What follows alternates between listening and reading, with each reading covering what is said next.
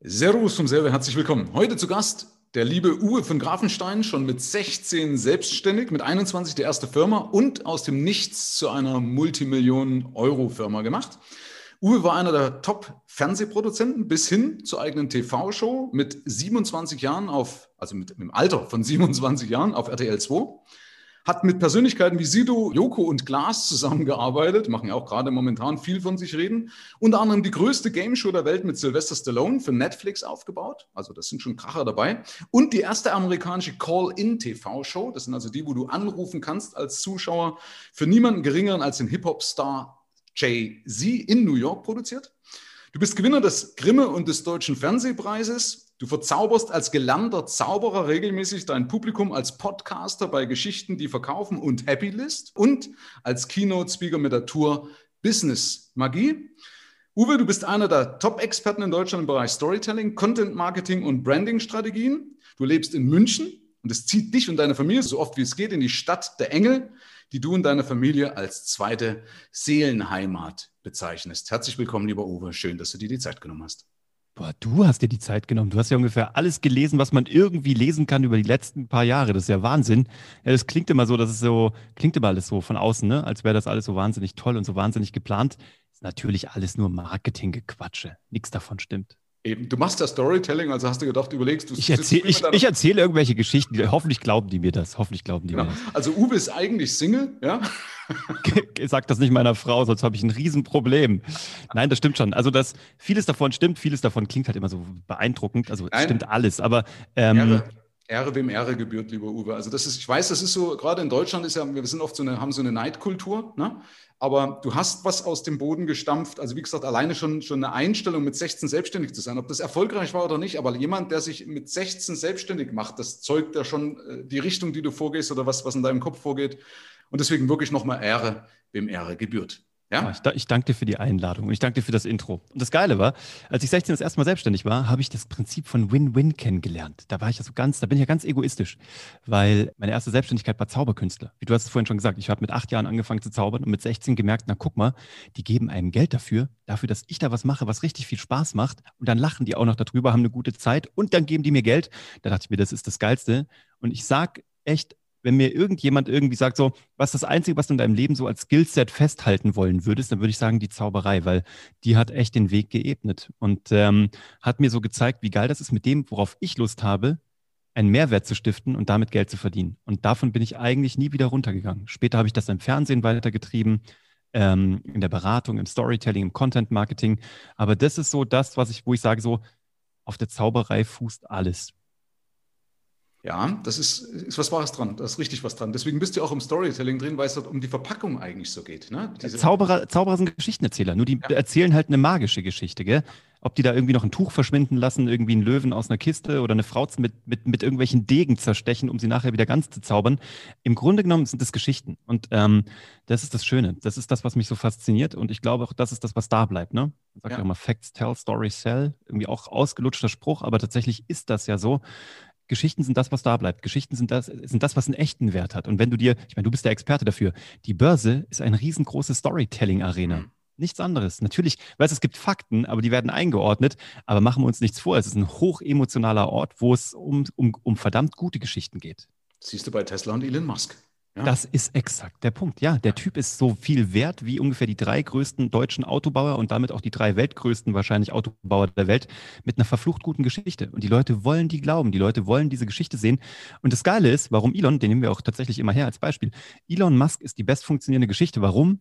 Als eine David gegen Goliath-Geschichte ist. Es mhm. ist so, es gibt zwei große Mythen im Storytelling, in diesem Archetypenkosmos, wo jeder Mensch drauf klickt, ob du willst oder nicht. Du kannst emotional so abgebrüht sein, wie du willst. Du klickst auf die David gegen Goliath-Geschichte und du klickst auf die äh, äh, Prinz-Welt-Prinzessin-Geschichte. So, und das sind die beiden großen Stories. Das ist der Grund, warum mit der einen Geschichte Elon Musk gut funktioniert und auf der anderen Seite irgendwie der Bachelor irgendwie als Fernsehsendung weltweit funktioniert. Ähm, ungefähr jede Romantic Comedy äh, von Hollywood Milliarden -Ein Ergebnisse einspielt, weil Menschen ähm, auf bestimmte psychologische Muster klicken. Du hast mir vorhin schon mal was in dem anderen, in meinem Podcast haben wir schon mal eine Episode aufgenommen.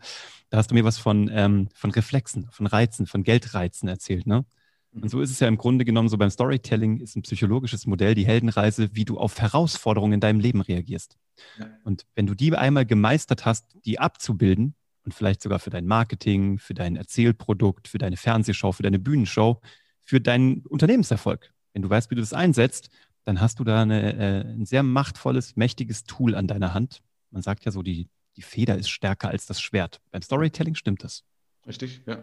Ich finde auch diese Parallele gerade wirklich extrem spannend äh, mit, der, mit der Zauberei eben, weil das, wenn man das mal überträgt, erstens mal ist die Bühne entscheidend, also der Rahmen entscheidend, dem ich dem Ganzen mhm. gebe. Ja? Dann kann ich aus Kleinigkeiten Menschen äh, begeistern, ja, bei der Stange halt, selbst mit Kleinigkeiten, ja, weil ich sie halt einfach verpack, äh, im, im entsprechend verpacke. Und das Wichtigste, es sieht so einfach aus, weil extremst viel Training dabei ist. Immer dann, wenn es halt einfach ausschaut, ist meistens wahnsinnig viel Vorbereitung, viel Training dabei und viel Überlegung. Ja? Und gerade das ist ja bei, der, bei deinem Thema auch, ähm, wenn viele sagen, hey, das geht ihnen immer so leicht von der Hand, also gerade ein Brand aufzubauen, das kann auch schwierig sein. Du musst das musst du durchdenken, musst überlegen, was darf nach außen, wie auch immer. Also will jetzt ja gar nicht so viel klugscheißen, ist ja dein Thema. Ähm, Willst du dazu noch was sagen? Weil ansonsten mir brennen nämlich zwei Fragen auf der Seele, die ich hier heute für mich überlegt habe. Ja, ich bin gespannt. Hau sie raus. Ich, äh, ich bin nur dafür da. Mach okay. Brain, äh, zapf mich an. Okay, also mal so als, als Hack. Ich habe mal gehört, äh, dass man gewisse Abfolge haben muss. Also so wie es beispielsweise wie ein Film aufgebaut ist. Also äh, ohne, ohne vorzugreifen, aber du hast immer so werden die Protagonisten und die Antagonisten vorgestellt. Dann passiert irgendwas und dann kommt es zum Showdown oder sowas. Ja, Basiert so jedes Storytelling drauf? Also wenn du, kann man das so weitergeben? Also man, wer es natürlich tief einsteigen will, der muss dich buchen. Übrigens, Uwe, wie gesagt, einen wundervollen Podcast wollte ich nochmal mit ranbringen. Knüpfe ich alles in den Show Notes. Hört da rein, bildet euch weiter. Äh, sehr kurzweilig und sehr informativ. Aber ist das so dieses Grundschema, an was ich mich immer entlang oder an was ich mich entlanghangeln kann? Mhm. Das gibt es tatsächlich. Das ist diese Heldenreise, von der ich eben gesprochen habe. Da gab es einen, äh, einen Herrn, der heißt Joseph Campbell und das war ein Mythenforscher. Und der hat sich mal, ist, ähm, hat ein unglaubliches Buch geschrieben, sehr wissenschaftlich, aber sehr, sehr interessant. Ähm, und der hat geguckt, der ist durch die Welt gereist und hat die Urmythen von einem Urvolk in Papua-Neuguinea, von äh, Westeuropäern, Amerikanern, äh, Südafrikanern, hat er einfach die Urmythen eingesammelt und hat die übersetzen lassen und hat geguckt, wenn er die übereinander gelegt hat, gibt es Elemente, die überall vorkommen, obwohl sich diese Kulturen im Fall der Fälle vielleicht noch nicht mal in ihrem Leben getroffen haben oder noch nie Kontakt zu einer zivilisierten, westlichen, wie auch immer Kultur hatten. Ja? Mhm. Und dabei hat er gemerkt, das ist ja interessant. Wenn Menschen ihre Urmythen erzählen, in Deutschland waren das die Brüder Grimm, ähm, es gibt irgendwelche Naturvölker, die denen irgendwelche ihre Gottheiten erzählt haben. Und wann immer er das geguckt hat und übereinander gelegt hat, hat er 18, Epis also 18 Elemente gefunden, mhm. die immer drin sind. Und hat sich überlegt, das ist doch total interessant. Also scheint es doch nichts kulturell geprägtes zu sein, sondern es scheint etwas zutiefst menschlich, psychologisch, tiefenpsychologisch angelegtes zu sein, wie du auf eine Herausforderung reagierst. Das war sehr wissenschaftlich. Dann kam ein junger Mann, der heißt Christopher Vogler. Und der hat ähm, ein supergeiles Buch geschrieben, The Writer's Journey oder auf Deutsch äh, Die Odyssee des Drehbuchschreibers. Hat das destilliert und anwendbar gemacht in zwölf Stufen. Die Heldenreise hat er das genannt. The Hero's Journey. Mhm. Darauf wurde Disney aufmerksam. Der Disney-Konzern hat dieses Pamphlet damals gelesen. Das war damals noch eine, also nur in Anführungsstrichen war es eine, eine Abschlussarbeit, eine wissenschaftliche, bevor er dieses Buch geschrieben hat. Haben das gelesen, die waren begeistert, haben ihn eingekauft als ähm, Story-Doktor, also als Berater für den Lion King, ne, für den König der Löwen, für die erste Variante, die gezeichnete. Mhm. Ist durch die Decke gegangen. Und damit war die Heldenreise etabliert, sogar in Hollywood. Ne? Mittlerweile ist es auch in der Therapie angekommen, in der Werbung, in, in Hollywood, bei Netflix, überall auf der Welt wird damit gearbeitet. Und ähm, im Grunde genommen sind das zwölf Stufen, die ab, also der Herr der Ringe, die Jesus-Geschichte, ähm, Harry Potter, äh, Star Wars, you name it. Es läuft alles danach ab. Ja? Ein guter Werbespot läuft danach ab, in aller Kürze. Und wir haben das, damit es anwendbar gemacht ist, auf vier Punkte runter reduziert. Weil zwölf, wenn du Lust hast da draußen, das zu lesen, hol dir das Buch, mach das alles. Oder ich, ich habe gehört, da gibt es eine Ausbildung, die man machen kann. Angeblich sehr gut, wo man das auch lernt mit den zwölf Stufen. Aber wenn du heute hier die Nuggets mitnehmen willst, gebe ich dir den vier Punkte Storytelling-Spickzettel mit. Du brauchst vier Elemente. So, und wenn du eins davon nicht hast, brauchst du deine Geschichte nicht machen. Dein Podcast nicht, dein YouTube-Video nicht, deine Pressemitteilung nicht, dein, dein Social-Media-Post nicht. Warum? Weil du halt komplett, also du sabotierst dich. Du nimmst halt einen von diesen vier wichtigen Punkten, den du haben musst, damit eine Geschichte wirkt, damit du diese tiefen psychologischen Trigger ansprechen kannst. Wenn du die nicht hast, lass es einfach bleiben. Mhm. So, und die, die, die Formel ist ganz einfach. Du brauchst einen Protagonisten. Schritt eins. Protagonist heißt aus dem Griechischen Protagon, der Erste, der handelt. Ich hatte kein Griechisch, aber es klingt immer so klugscheißerisch, wenn man das mal raushauen kann. Du brauchst einen, der der Ersthandelnde ist, der wirklich ein Ziel hat. Ja? Und das ist auch schon das Zweite, was du brauchst. Du brauchst ein Ziel. Ein Protagonist braucht ein klares Ziel, auf das er hindau also drauf äh, arbeiten kann. Harry will Voldemort erlegen. Ähm, Luke Skywalker will Darth Vader und den Imperator äh, sozusagen vernichten you name it. Ja, also jeder große Held, jeder Protagonist braucht ein klares Ziel. Dafür ist er aber noch nicht bereit. Er muss erst was lernen. Er muss sich verändern, Herausforderungen überwinden. Ähm, das ist im Grunde genommen, sind das zwar immer Monster, die man im Außen bekämpft, aber eigentlich geht es um dein Inneres. Du bist immer dein größter, dein eigener Antagonist. Und Hollywood lagert, lagert diese Antagonisten nach außen. Ja? Voldemort, und das ist auch so schön deswegen bei Harry Potter, weil die auch noch miteinander verbunden sind. Die können gegenseitig ihre Gedanken lesen. Warum? Weil sie eigentlich eine Person sind. Harry muss über sich selber hinauswachsen, seine eigenen Dämonen besiegen, um tatsächlich später ähm, gewinnen zu können. Und das ist das vierte. Nach den Herausforderungen und der Verwandlung brauchst du eine Zielerreichung. Und das kann auch sein, dass du einen Fehler gemacht hast und dein Ziel nicht erreicht hast. Das heißt aber, du hast was gelernt und deine Heldenreise fängt wieder von vorne an. So. Und als Unternehmen könnte das jetzt sein, wenn man es mal auf ein Unternehmertum anwendet, ist es, also keine Ahnung, ich mache es jetzt mal bei dir. Michael Serve, ja, hat ein ganz klares Ziel. Er möchte, dass Menschen verstehen, wie Geld funktioniert und er möchte, dass mehr Geld bei den Leuten daheim bleibt, indem er ihnen zeigt, wie sie ein perfektes Haushaltsbuch führen. Ja, ich übertreibe jetzt mal, aber deine Hörer wissen am besten ja, was deine Philosophie ist. Das war aber nicht immer so. Michael kommt von der Straße. Michael hat mal als Obdachloser gelebt in der DDR. Der hatte gar nichts. Das heißt, der musste sich was aufbauen. Ein Geldmindset, er musste einen Mentor finden. Er musste sich das Skillset beibringen, er hat eine IHK-Zertifizierung, er hat gelesen, er hat einen Podcast gebaut, er hat das bei sich probiert, hat ein Tool dafür entwickelt, sein Excel-Spreadsheet, by the way, was man auch käuflich erwerben kann. Ähm, und heute hat Michael alle Learnings gemacht, die du brauchst, damit du das hinbekommst und mehr Geld bei dir im Portemonnaie hast. Und weil Michael der Mentor jetzt sein kann, und das kann er nur sein, weil er seine eigene Heldenreise vervollständigt hat. Ein Mentor kann nur jemand sein, der seine Heldenreise vervollständigt hat. Michael ist Stand heute dieser Mentor für dich. Du kannst den Weg selber gehen. Du kannst alle Fehler selber machen. Oder du nimmst die Abkürzung mit Michael. Wenn du mehr wissen möchtest, michael-serve.de oder im Podcast deines Vertrauens. Nein, aber verstehst du, das ist Business Storytelling. Ja. Und im Grunde genommen, du machst erst die Leute wollen in dieser About You-Sektion auf deiner Webseite deine eigene Geschichte hören. Wie ist Michael von der Straße zu diesem Mentor geworden? Aber dann in der Kundenbeziehung switcht das Ganze. In der Kundenbeziehung machen erfolgreiche Unternehmen, machen ihre Kunden zum Protagonisten. Da, weil sie jetzt ein Mentor sind, ähm, tüchtigen sie jetzt ihre äh, Kunden, dass die ihre eigenen Ziele erreichen können. So. Das kann dir nur einer beibringen, der es selber gemacht hat. Von daher, du hast es schon mal gesagt, äh, ich glaube, bei mir im Podcast, was ich ganz geil fand, da hast du gesagt, ähm, heutzutage ist ja jeder ein Experte, der ein Buch gelesen hat. Die haben aber noch nichts gemacht. Mhm. Weißt du, es ist schon so. Also mir hilft das natürlich, wenn ich sage, dass ich den Deutschen Fernsehpreis und den Grimme-Preis gewonnen habe und für Hollywood arbeiten durfte und bla bla bla.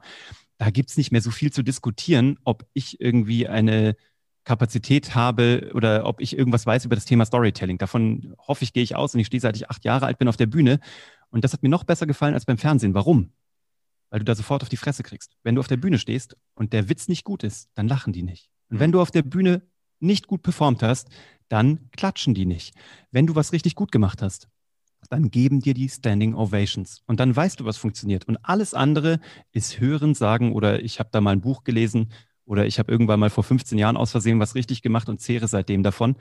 Deswegen, ich höre den Leuten nur noch zu, die jeden Tag für mich eine Mentorenrolle haben, die jeden Tag nochmal auf die Fresse fallen, und wieder aufstehen. Und das sind für mich Leute, von denen ich Lust habe zu lernen. Ja.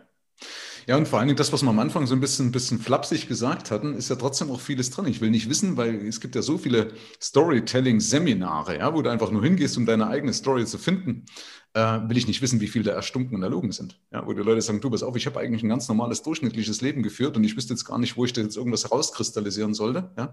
Ähm, also das ist auch ein Punkt, wo man manchmal so ein paar Fragezeichen nennt. Also ich zumindest habe da ein paar Fragezeichen dahinter.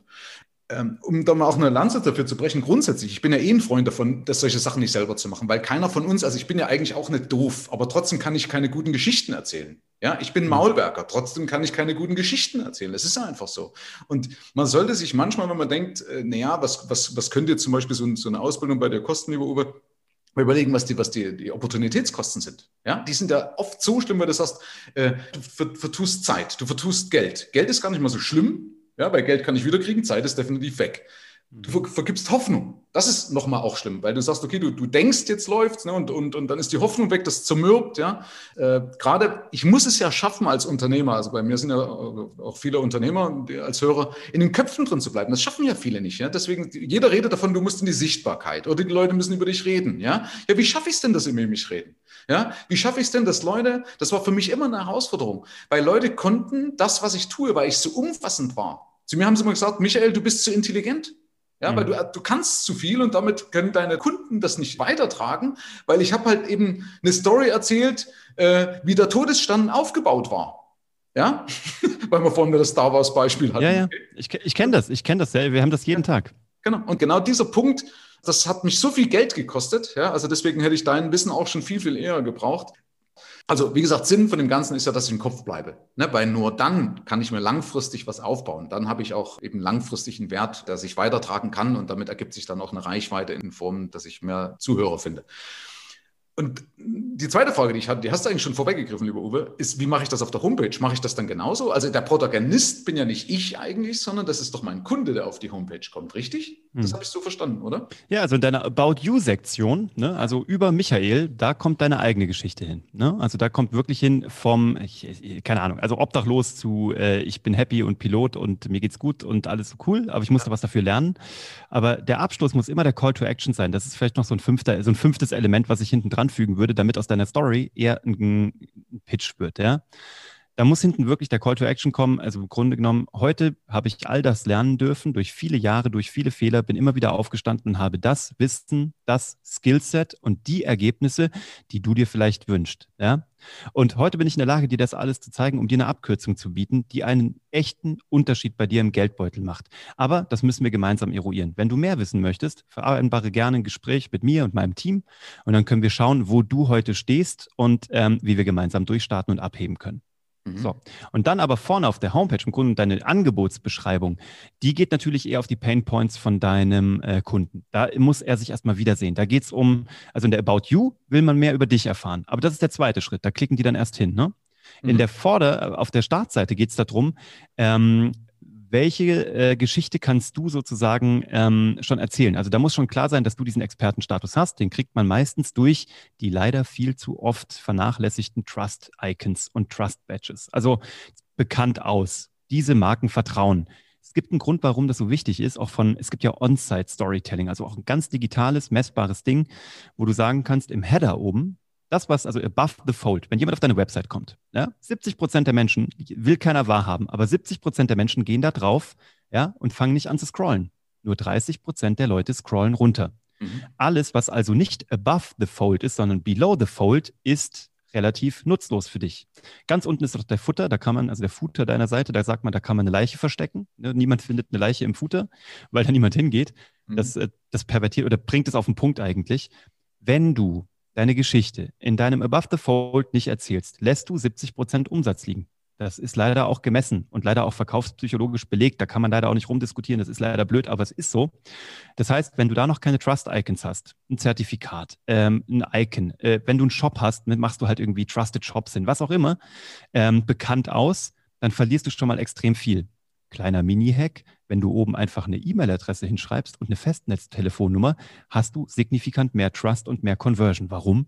Weil die Leute denken, ich könnte ihn jederzeit anschreiben oder anrufen. Und warum eine Festnetznummer? Weil die Leute sich denken, wer ein Festnetz hat, hat ein Büro. Wer nur eine Handynummer hat, ist ein internetwindiger Typ. Also, wer ein Festnetz hat, hat ein Büro und wer ein Büro hat, da könnte ich rein theoretisch, wenn ich nicht mit der Leistung zufrieden wäre, den Gerichtsvollzieher hinschicken. Also muss das ein verlässlicher Typ sein. Ganz krass, aber das sind so Kleinigkeiten und da fängt schon an mit On-Site-Storytelling. Das geht dann weit über das hinaus, was irgendwie die Archetypenlehre sagt, aber da geht es eben auch darum, wer bist du? Was ist dein Wertesystem? Wie willst du gesehen werden? Wie sehen dich derzeit andere? Und wo ist die Diskrepanz? Wo wird deine Geschichte noch falsch wahrgenommen? Ja? Mhm. Deswegen alle wollen zwar in die Sichtbarkeit und das ist alles cool, das kriegen wir auch alles hin, in die Sichtbarkeit zu kommen, ist das Allereinfachste. Das Problem ist nur, was machst du, wenn die dann auf deine Seite kommen und was machst du, wenn die sich dann auch noch wirklich melden? Den Gap hinten zum Closen, zum Verkaufen, den kriegt nämlich keiner hin. Deswegen haben wir unser Produkt genannt Geschichten, die verkaufen. Ja? Weil alle da draußen machen Positionierung und Business Storytelling und Brand Management und was machen die noch? Experten, Statusaufbau. Und das ist alles cool, aber du fragst dir dann immer, fair enough, habe ich verstanden. Wie viel Euro hast du damit mehr verdient? Ja, äh, weiß ich nicht, aber ich habe da irgendwas mit Brand Awareness gemacht. Mhm. Und wie viel Brand Awareness kostet eine Semmel in Deutschland? Sieben, sieben, sieben Gramm Brand Awareness? Also wie viel kostet eine oder eine belegte Brezen in München? Keine Ahnung. Wir haben einen Kunden, ganz große Agentur aus München, die haben eine unfassbar gute, wirklich eine verdammt gute PR-Agentur. Und ich bin eigentlich studierter Fachwirt Public Relations. Ich komme da eigentlich her, habe da aber nie gearbeitet, aber ich kenne das Game von innen. So, und die haben eine Agentur ein Jahr lang beauftragt, jeden Monat 6000 Euro und haben uns dann gezeigt, weil, als wir die Analyse gemacht haben, warum es bei denen noch nicht so gut klappt oder warum sie ihre High-Class-Kunden nicht so geclosed bekommen, wie sie sich das wünschen. Haben sie gezeigt, wir haben ein 400 Seiten Presse-Clipping aus einem Jahr und wir waren in der Handelsblatt, Brand 1, werben und verkaufen. Das Ding ist richtig geil. So, so okay, cool. Was habt ihr bezahlt? 6000 Euro im Monat. Okay, geile Agentur, wirklich eine krasse Agentur, kenne ich auch persönlich. Haben wir gefragt, um wie viele neue Kunden habt ihr damit geclosed? Null. Und dann, um wie viele Leads habt ihr generiert? Ja, also so nachweislich null. Dann haben wir gesagt, okay, und wisst ihr, woran das liegt? Ihr lasst andere Leute über euch reden, aber ihr redet nicht über euch. Und ähm, Herr Bezos von Amazon hat mal diesen schönen Satz gesagt, eine Marke ist das, was Leute über dich erzählen, wenn du ja nicht im Raum bist. Und es wäre natürlich schlau, das zu steuern, weil sonst irgendeine Geschichte erzählen die sich eh. Und du hast das gleiche Problem gehabt. Du warst halt zu, auf zu vielen Hochzeiten unterwegs, hast du gerade gesagt. Und in irgendeine Schublade wirst du ja sowieso gesteckt. Also lass dich doch in eine stecken, wo du einfach sehr gut bist. Weil wenn du in der drin bist, ja, und die haben ein ähnliches Problem. Also mal angenommen, es geht hier um Geld behalten. Ja? So, und jemand legt dich in die Schublade Geld behalten. Das ist schon mal gut. Und dann löst du sein Problem. Ja? Und dann denkt er sich beim nächsten Mal, okay, Geld kann ich jetzt behalten, aber ich würde gerne auch noch mehr Geld vorne reinholen. Und dann überlegt er sich, wen hole ich mir als Berater dazu? Klar gibt es da ganz viele am Markt, aber der denkt sich, naja gut, aber ich habe ja schon einen in meiner Schublade liegen, der mir ganz perfekt beigebracht hat, wie ich es behalte. Und der Typ, um was zu behalten, muss das ja auch erstmal gehabt haben. Vielleicht frage ich ihn an, ob er mir auch zeigen kann, wie, wie ich mehr kriege. Verstehst du? Und dann beginnt das klassische Cross-Selling aus deiner Schublade hinaus und am Ende gehört dir der ganze Apothekerschrank. Jede, jede Schublade. Aber nach außen warst du nur unterwegs mit, wie behalte ich Geld. Zurück zu der Agentur.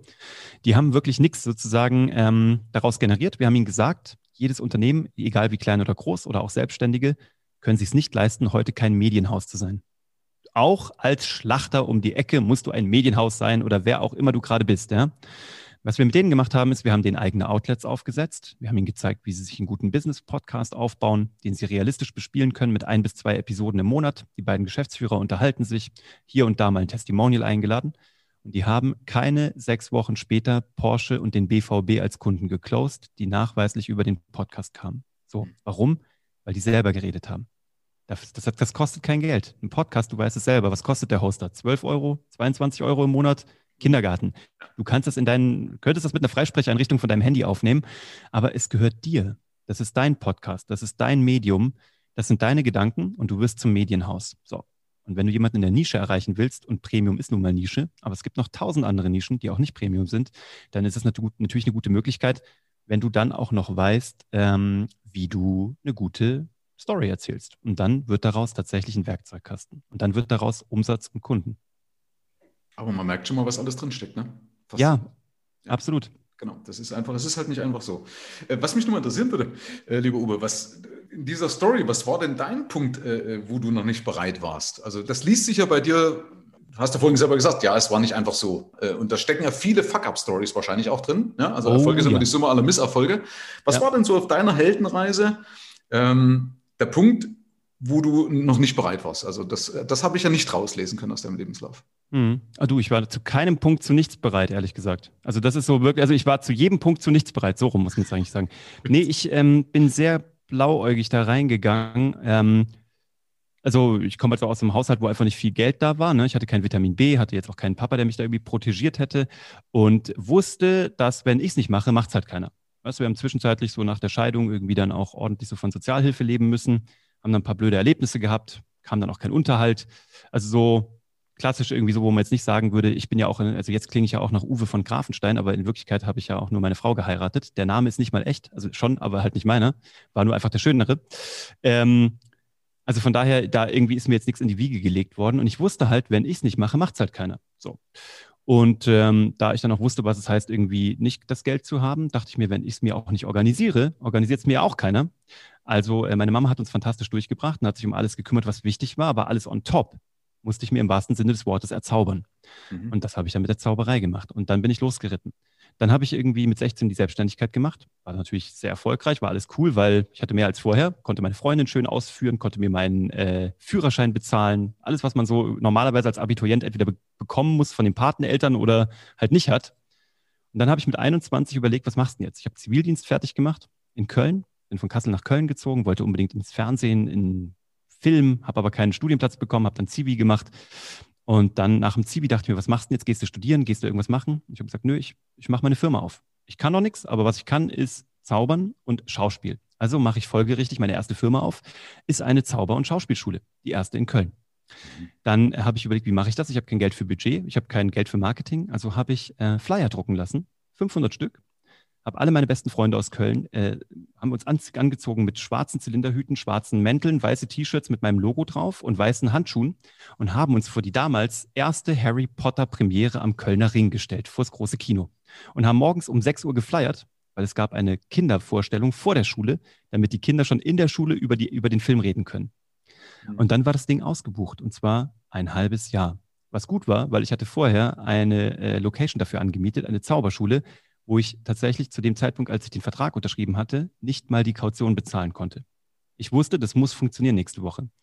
Und dann kam Harry Potter und hat mir fünf Jahre lang die Bude voll gemacht, weil es kam immer ein halbes Jahr, kam der Film, halbes Jahr später das Buch, halbes Jahr später der Film und fünf Jahre lang lief das Ding. Ich war für gar nichts bereit. Ich habe auch super viel falsch gemacht. Falsche Price Points, falsche, hat ganz viel auch mit Mindset oder mit, mit, mit Einstellung zu mir zu tun.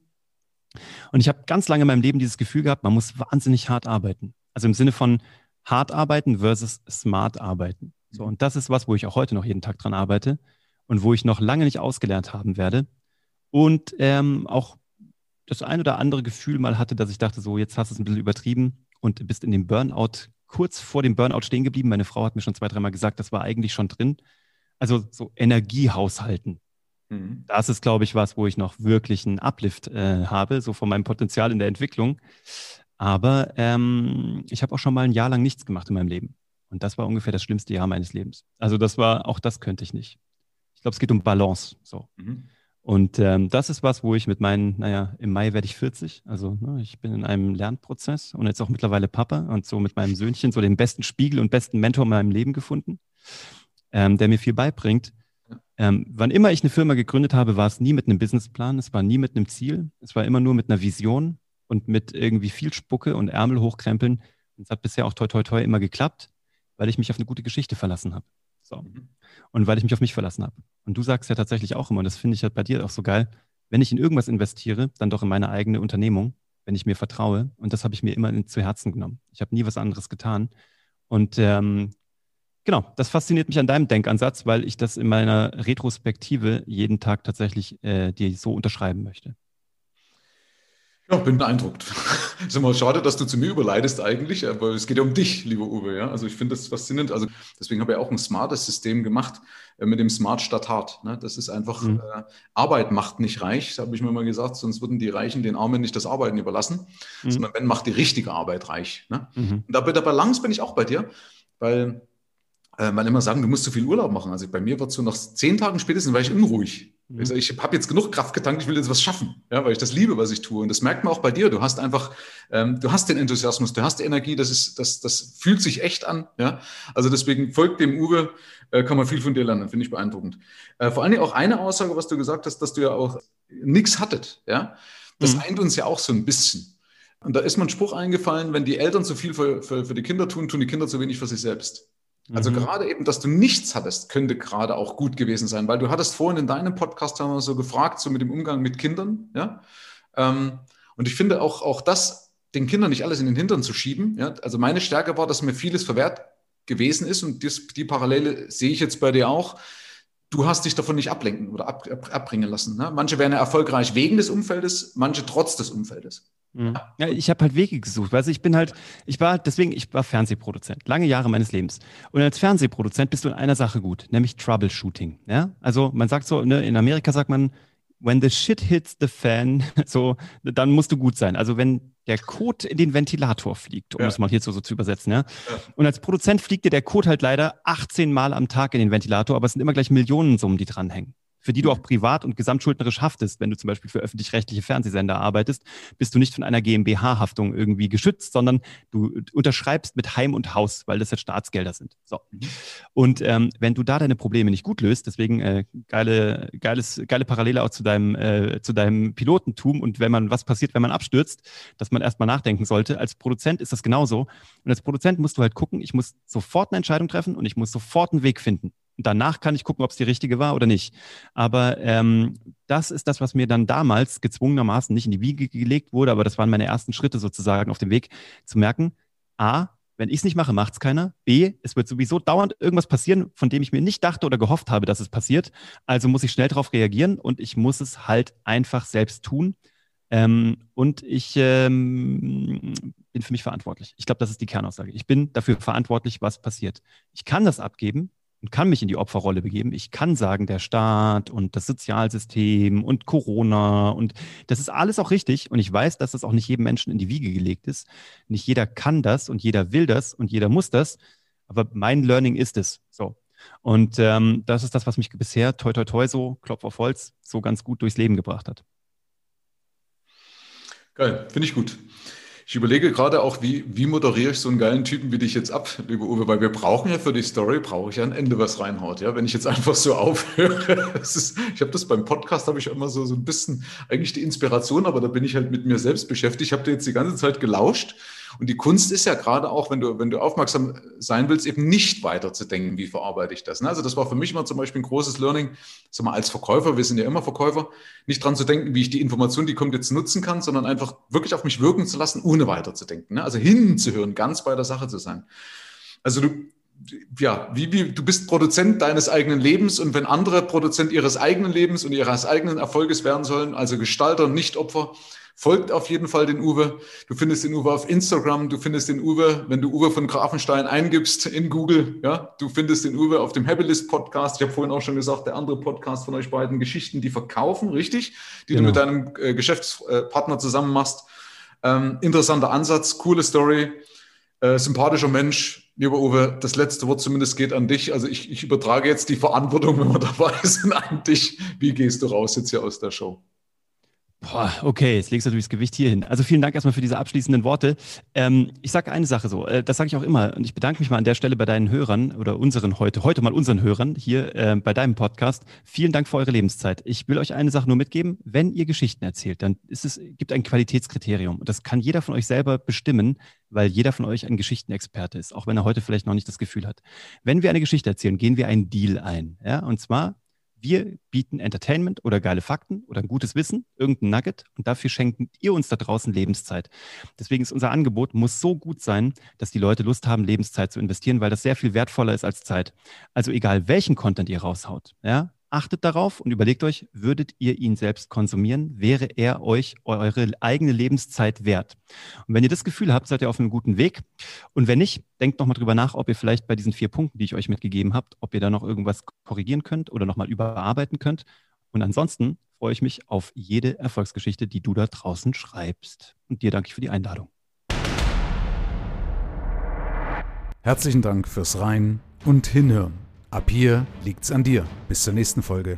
Dein Michael Serve. Schau auch gerne mal auf meiner Seite michael-serve.de vorbei. Ich freue mich, wenn du vorbeischaust.